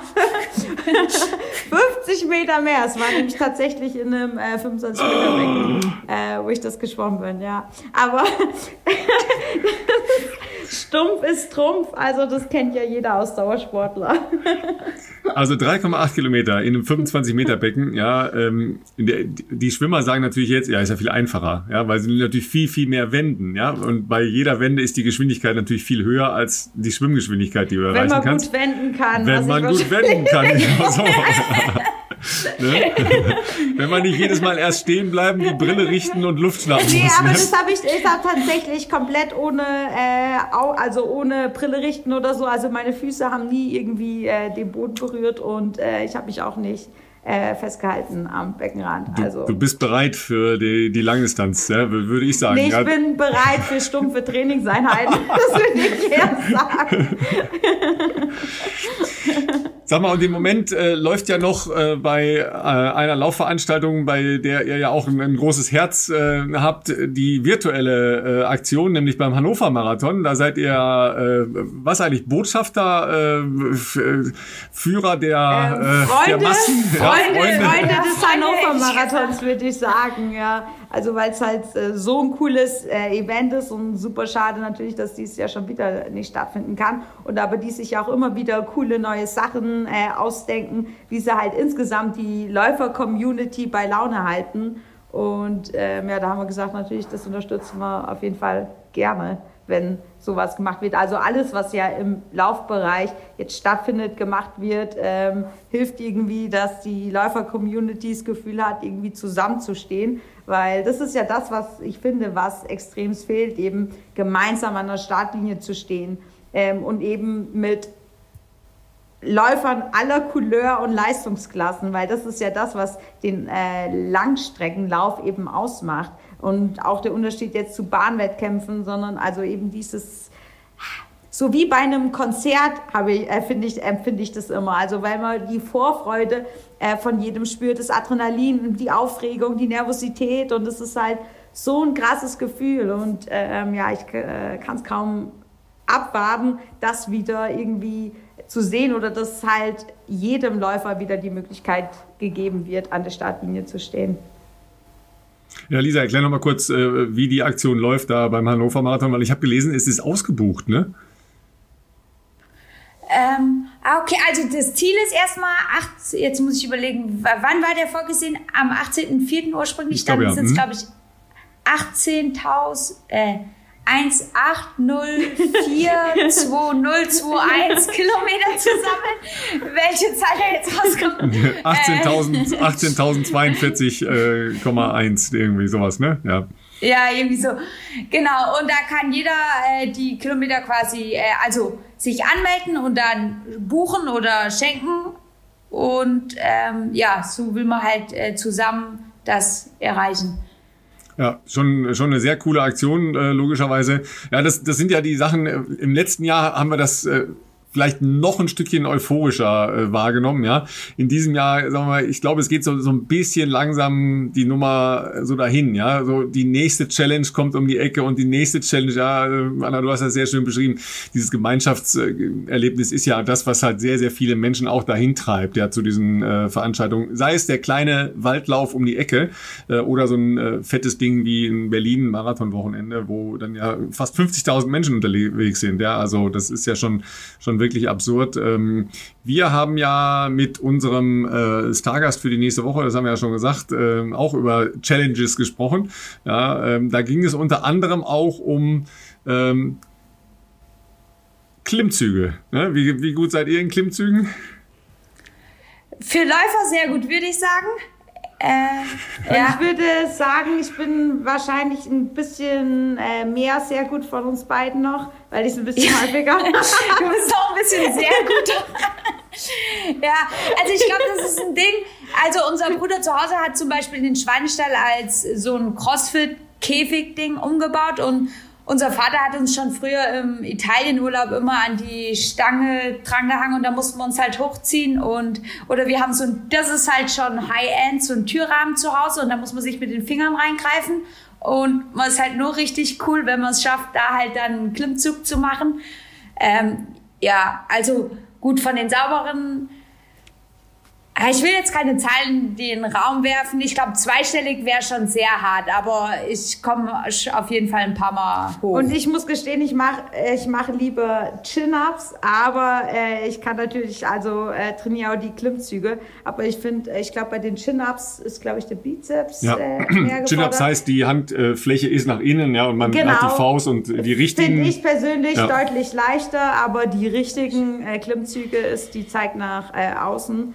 Ähm, aber es ist wie so vieles einfach Trainingssache. Ne? Und der erste ist der schwierigste. Also für alle, die halt an einem verzweifeln, ähm, der erste ist immer der schwierigste, genauso wie bei Liegestütze. Ähm, dann, wenn man den einmal hinkriegt und das dann einfach regelmäßig macht, dann klappt es auch äh, mit zweistelligen.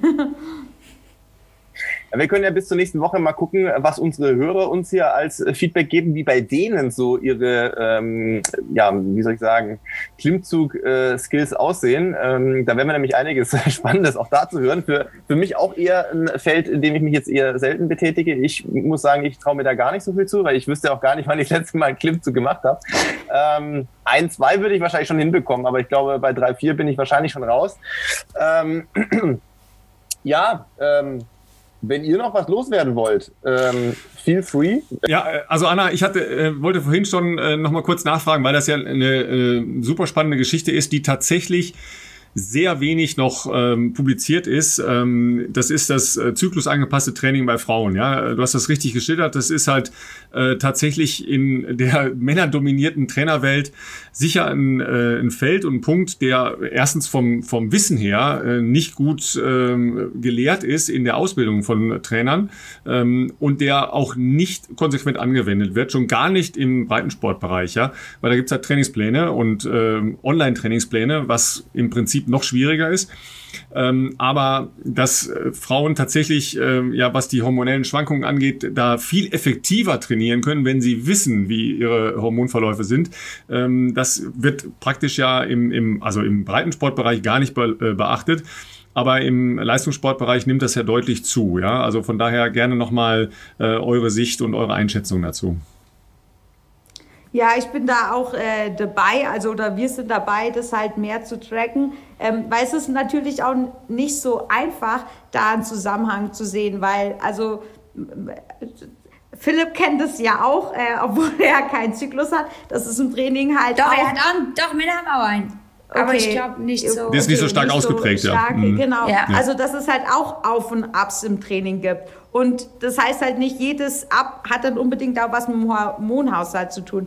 Und deswegen hilft halt ein Tagebuch zu führen, äh, ist halt schon mal ähm, was einem extrem viel weiterhilft, weil dann kann man rückblickend schauen. Meist sieht man der Situation an sich noch nicht unbedingt einen Zusammenhang, aber vor allem dann rückblickend, wenn man da ein paar Aufzeichnungen hat, kann das helfen. Und ich kann dir auch ein, äh, oder ich kann für die Hörer auch ein äh, Buch äh, dir dann äh, schicken, was in die Shownotes nehmen kann, ähm, von, ja, ich weiß jetzt nicht die Autorin, ich glaube, das heißt Raw, also wie halt so, äh, halt brüllen, aber das ist eine Abkürzung, die steht für irgendwas, ähm, wo das auch näher beschrieben wird. Also für alle weiblichen äh, Interessenten, ähm, genau, die können sich gerne das Buch auch durchlesen.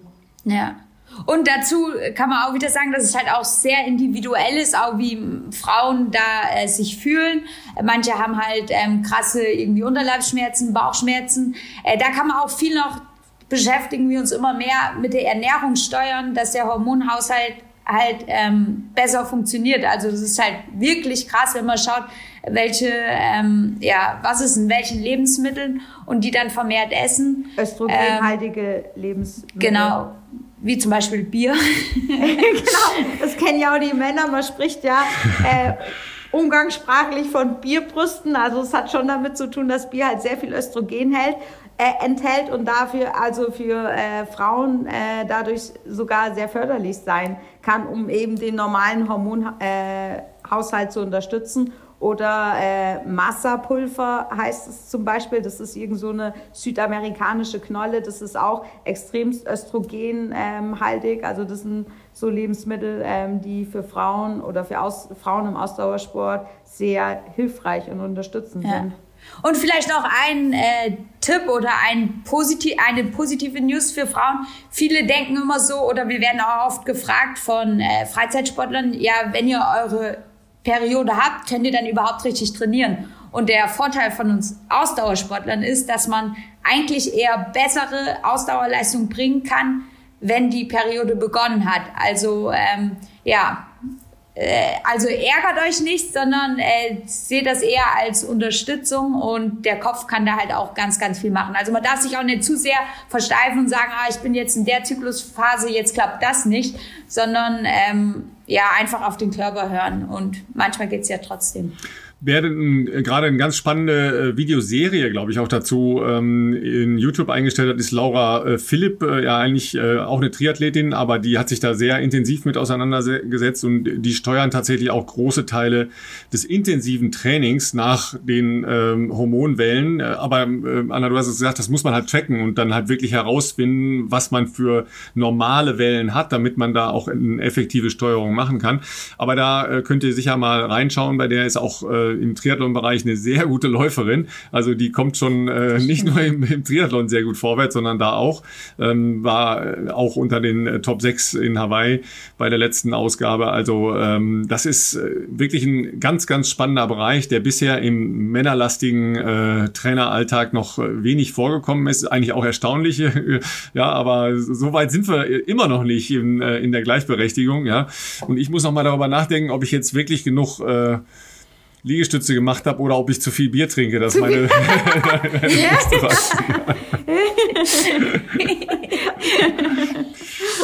Nee, vor, vor dem Hintergrund habe ich noch eine Zahl heute gelesen. Ich weiß nicht, ob sie stimmt, aber äh, man müsste sie eigentlich äh, nachprüfen, äh, weil Thomas Bach äh, behauptet hat, dass bei diesen Olympischen Spielen so viele Frauen jetzt in Relation zum äh, Gesamtfeld der Teilnehmerinnen und Teilnehmer dabei sein werden wie noch nie. Angeblich 48,8 Prozent. Also das ist ja schon, äh, wäre schon mal wirklich ein, ein großer Schritt, ähm, weil bei vielen ähm, Veranstaltungen der Olympischen Spiele haben ja einfach auch gar nicht so viele Wettbewerbe stattgefunden, die eben auch von äh, Frauen ähm, abgeleistet wurden. Äh, vor allen Dingen sind ja sehr viel mehr äh, Mixed-Wettbewerbe in diesem Jahr in, in äh, Rio dabei. Also da äh, ne, sind, sind die Wege bereitet. Ja? Wo wir in Deutschland noch hinterherhinken, ist, die Briten haben nämlich heute schon gesagt, dass sie bei den Olympischen Spielen auf jeden Fall ähm, zwei ähm, Athletinnen und Athleten die äh, Fahne reintragen lassen. Also es wird auf jeden Fall ein Pärchen sein, ein, äh, ein Mann und eine Frau. Ja, also äh, die Schritte werden ja, gehen nach vorne, sagen wir mal so. Ja. Good News. Auf jeden Fall in die richtige Richtung. Dann bin ich ja mal gespannt, wer äh, beim deutschen Team ähm, da dann äh, auch ausgewählt wird. Äh, vor allem äh, muss jetzt Ralf mir helfen, in Rio. Ich war nicht bei der Öffnungsfeier, ich war nur bei der Abschlussfeier zugegen. Timo, Timo Boll hat in Rio Timo Boll. Äh, die ja. Fahne getragen. War es nicht so, habt ihr nicht auch gewählt oder nicht wählen können? Es war doch eine Vorauswahl, ja. ne? Und ich weiß es nicht, aber ich hätte ihn gewählt, hätte ich also als alte Tischtennis. ja, ja. Genau. Wir ein, eine kurze Anekdote, Fangirl-Moment. Das war nämlich richtig krass. Also bei den Olympischen Spielen in Rio, äh, wenn man äh, Olympischen Dorf und deutsche Mannschaft und man ist ja Selbstathlet und irgendwie fühlt man sich ja, also ich bin ein Teil davon und dann standen wir im Aufzug und auf einmal ist aber Timo Boll reingekommen. Und wir halt als zwölfjährige Tischtennismädchen mit Poster von Timo Boll im Zimmer. Und für uns war das halt so, das ist der Timo Boll. Ja. und äh, ja, haben wir auch kurz dann mit ihm geredet und erzählt, dass wir Tischtennis gespielt haben und dass es ein großes Idol von uns ist. Und, und ja, ist, kann man sagen, weil das halt einfach unfassbar die Karriere. Also das äh, wundert mich jetzt, dass ihr den wirklich vorher noch nie getroffen habt, weil ihr äh, hessische Sportstiftung gesehen. oder so noch nie. Ja, ja, ja. Nee, also, nee. also gesehen. Äh, gesehen schon. genau. European Top 12 Turnier, Deutsche Meisterschaften, Bundesliga Tischtennis angeschaut. Ähm, ja, aber halt immer nur als Fan. genau. Das ist ja großartig. Und dann im, im Aufzug im Olympischen Dorf in Rio, ja, das ist ja Weltklasse. Ja. Ja. Teil, also als äh, gemeinsamer Teil äh, der deutschen Mannschaft. Ja, das, sind, das sind die Geschichten hier. Das bleibt halt einfach äh, schreiben Olympische Spiele. So, bevor ihr die Verabschiedung macht, möchte ich nochmal äh, euch danken, also für den Podcast, den ihr macht. Also finde find ich oder wir, ich spreche für uns beide, äh, mega cool und äh, so wichtig, glaube ich, für den Sport, für den Laufsport. Und deswegen also voll cool weiter so. Ja, voll krass, wenn wir irgendwie äh, unsere Leute fragen, äh, welche Podcast hört ihr zurzeit? Unsere also, Leute musst du sagen, unsere Clubmitglieder vom Handelsfans Club. Ja, genau, oder auch bei Instagram meine ich so. So. Ähm, äh, da Bestzeit ist äh, immer auf jeden Fall unter den drei meistgenannten von allen. Also äh, ja. Große Ehre für uns. Also und äh, natürlich auch äh, Ansporn für die Zukunft natürlich, ähm, weil wir werden es, glaube ich, in der nächsten Folge noch ein bisschen ausführen. Wir auch nicht unbedingt gedacht hätten, dass wir aus so einer Corona-Langeweile zu viel Zeit-Phase, äh, sage ich jetzt mal, äh, so, so ein regelmäßiges Format draus machen, dass das wirklich jede Woche kommt. Aber ähm, ja, macht uns große Freude. Ja, sagen wir natürlich erstmal äh, ganz lieben Dank äh, an euch, ja, also auch, auch für die äh, lobenden Worte logischerweise. Und das Schöne ist, ähm, wir haben noch so viele, so viele Leute auf dem Schirm und so viele Themen, ja, das, da geht einem ja zum Glück äh, selten der Stoff aus. Und ähm, wir sind nicht verdächtig, dass wir äh, nicht noch mehr labern könnten. So ist es nicht. ich wollte es gerade nicht sagen, dass ihr auf den Mund gefallen seid. ganz herzlichen Dank jeweils, Anna und Lisa. Äh, ich wünsche euch viel Spaß und dass ihr ganz bald wieder äh, vernünftige Kuchenrezepte einstellt. Nein, dass ihr wieder vernünftig zusammenlaufen könnt. auch in der Hoffnung, dass wir vier in dieser Runde vielleicht äh, gegen Ende des Jahres auch mal wieder zusammen bei einem Marathon sein können. Das wäre auch schon mal. Das wäre doch ein Traum, jetzt, oder? Jetzt habe ich gerade, ja, jetzt habe ich gerade einen Schweißausbruch. Hilfe! Ich, ich, dachte schon, ich dachte in, schon in zusammen. welcher Aufgabe auch immer. Ich wollte schon sagen, ich dachte schon zusammen laufen. Ja, ja. darfst ihn auch gerne laufen. Nein, nein, nein, Philipp. Äh, wie, wie war das denn? Ne? Auf Instagram gab es doch schon diese kleine Battle hier, ne? dass wir zusammen Radfahren gehen. Das oh, ist eine schöne ja. Nummer. Ja? Am Chiemsee. Ja? Am Chiemsee, das machen wir. Und ich back Kuchen für alle. Äh, ich bin dabei. Jetzt hat Philipp den Schweißausbruch. Ich wollte gerade sagen, mir ist hier ein bisschen warm gerade. Ähm, ja, also in diesem, wir müssen jetzt dringend Schluss. Ich muss noch weiter. Ganz lieben Dank, ja, ihr Lieben zu Hause. Äh, nehmt die gute Laune mit, ja. Äh, nehmt äh, von uns vier Chancensuchern ein paar äh, Anekdoten mit. Nächste Woche gibt's eine spezielle Folge, das wird auch lustig. Äh, und äh, übt schon mal Klimmzüge, aber die richtigen bitte. ich wünsche euch was. Schönes Wochenende. Geht raus, lauft und ähm, genießt die Sonne.